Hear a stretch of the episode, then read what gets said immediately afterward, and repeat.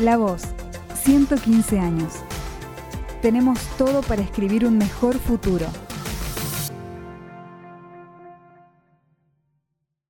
Bueno, estamos con Federico Copta, presidente del Foro Ambiental Córdoba, en el marco de los 115 años del Diario de la Voz Interior.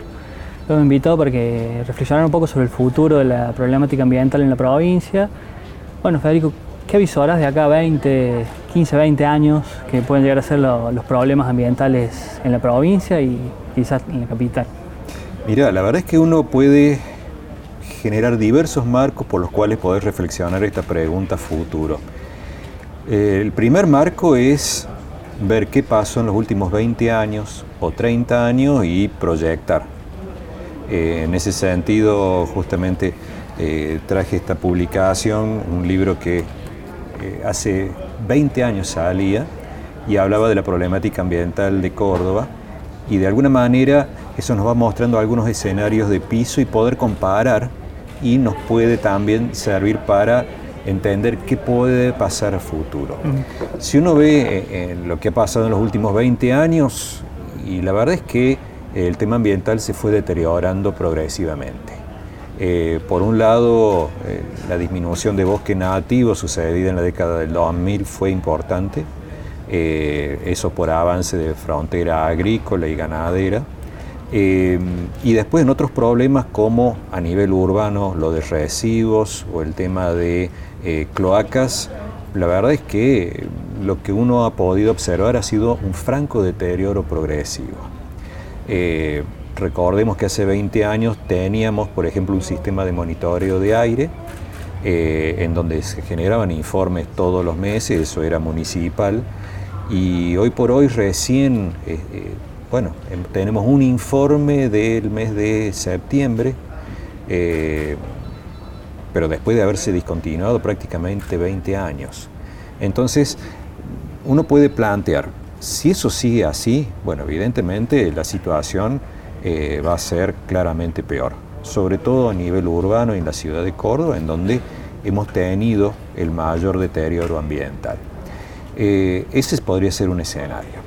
El otro escenario es que eh, autoridades y ciudadanos, sobre todo autoridades, digan, bueno, vamos a ir trabajando distintos temas que evidentemente tienen un atraso importante y legislar a favor del ambiente. Por ejemplo, actualiza el ordenamiento territorial de bosque nativo siguiendo las pautas metodológicas establecidas por la Nación, que eso implica no reducir la superficie en rojo.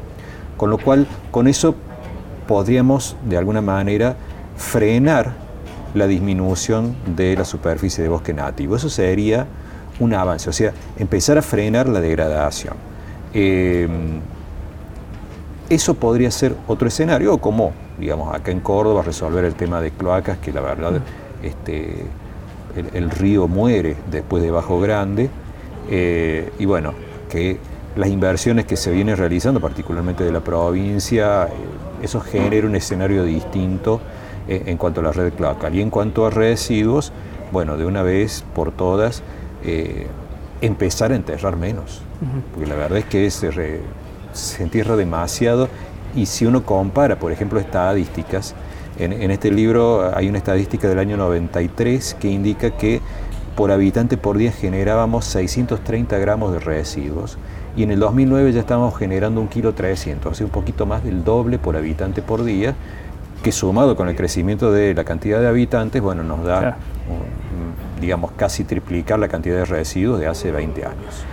Yo creo que una diferencia que hay 20 eh, años atrás a esta parte y que quizás pueden seguir a futuro, eso es lo que te quiero preguntar, es que hay, si se quiere, más conciencia ambiental y han surgido, en el caso del Foro Ambiental, pero muchas organizaciones eh, no gubernamentales y también organizaciones de base, de propios vecinos, eh, que un poco están tomando conciencia y saliendo, están saliendo a la calle para reclamar esta protección del ambiente. ¿Pensás que eso puede llegar a incidir en las políticas públicas en los próximos 20 años? Digo, que, los políticos pueden llegar a tomar nota de eso. Sí, definitivamente sí, y ese sería el tercer escenario, que sería el escenario optimista, con una ciudadanía empoderada.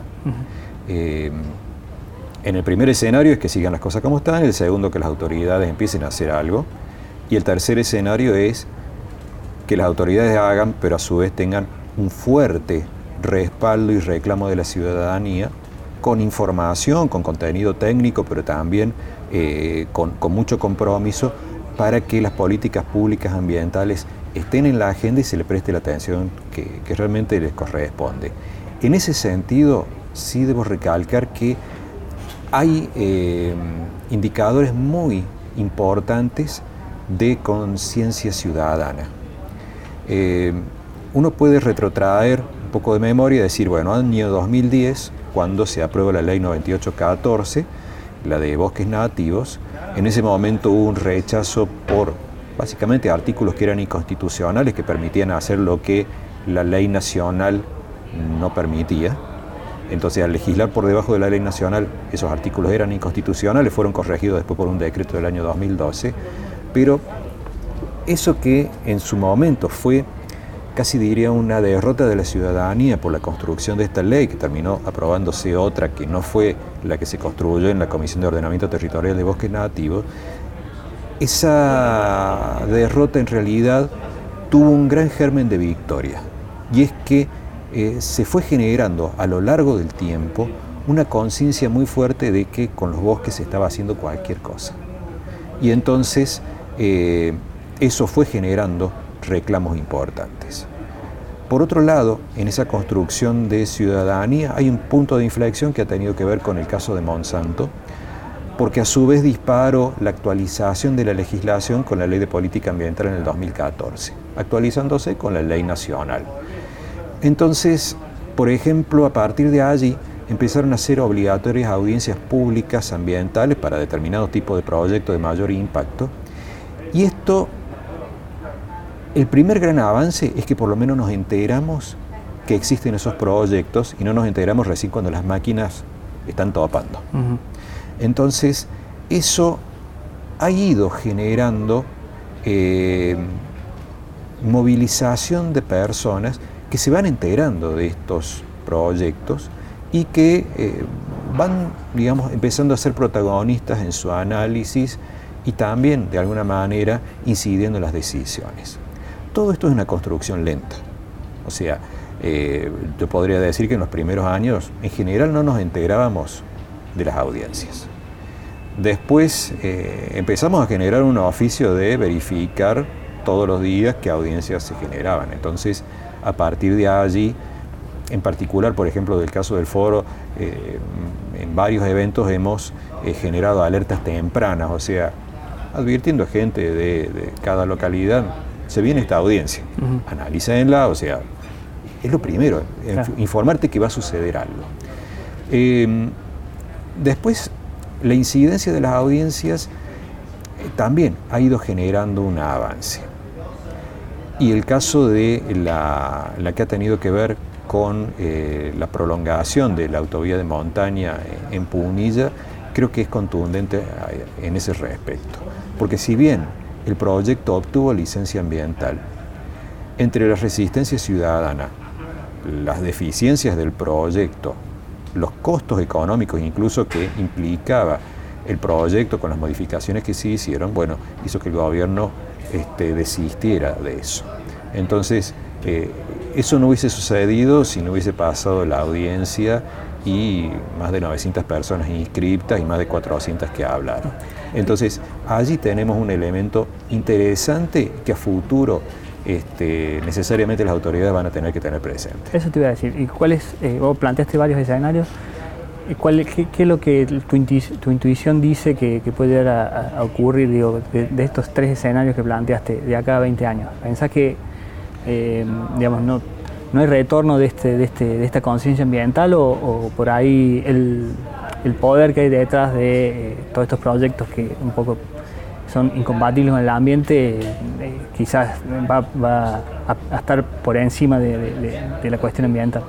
Tratando de ser realista, creo que va a ser una mezcla de los tres escenarios.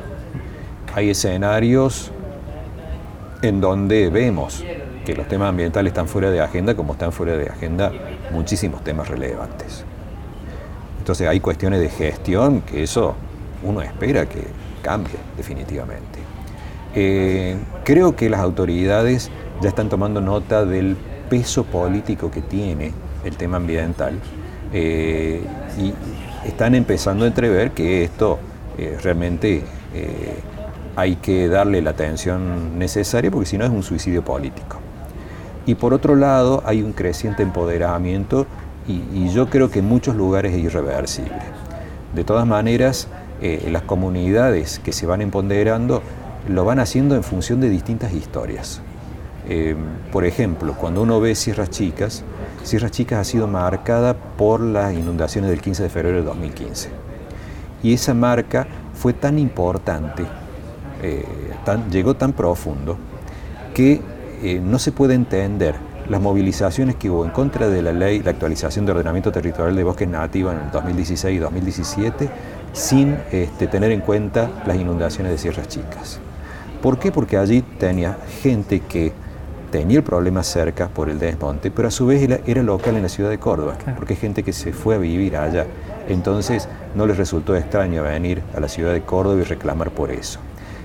También es un punto de inflexión estos reclamos por la ley de bosques, porque gente que no se veía afectada en forma directa también se movilizó.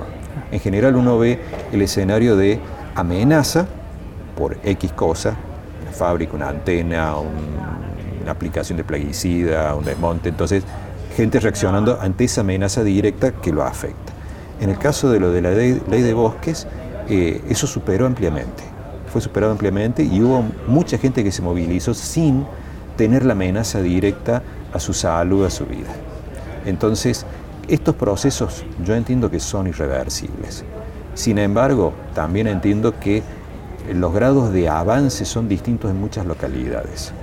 Eh, por eso destaco lo de Sierras Chicas, porque después uno lo ve en otras, digamos, audiencias, por ejemplo, relacionadas con loteos, en donde ya hay un empoderamiento y un ejercicio de empoderamiento muy grande, incluso en localidades eh, que uno no esperaba que fuesen a reaccionar y, bueno, digo, ¿no? por, su propia historia y su contexto sociopolítico. Y, sí, la verdad es que la gente eh, ha empezado a decir que no a muchas cosas. Entonces, creo que eso eh, es el lado optimista de estos próximos 20 años. Y la verdad es que eh, no puede hacer más que apostar a eso, a seguir generando conciencia, a que eh, ayudar al empoderamiento de las personas y las organizaciones. Y en el caso del rol del Foro Ambiental siempre tiene que ver con también aportar sustento técnico a los reclamos que puedan generarse desde las distintas localidades. Bueno, Federico, muchas gracias. Bueno, gracias Lucas. Seguí escuchando las entrevistas del ciclo La Voz 115 en Spotify, Apple Podcast, Google Podcast o en lavoz.com.ar.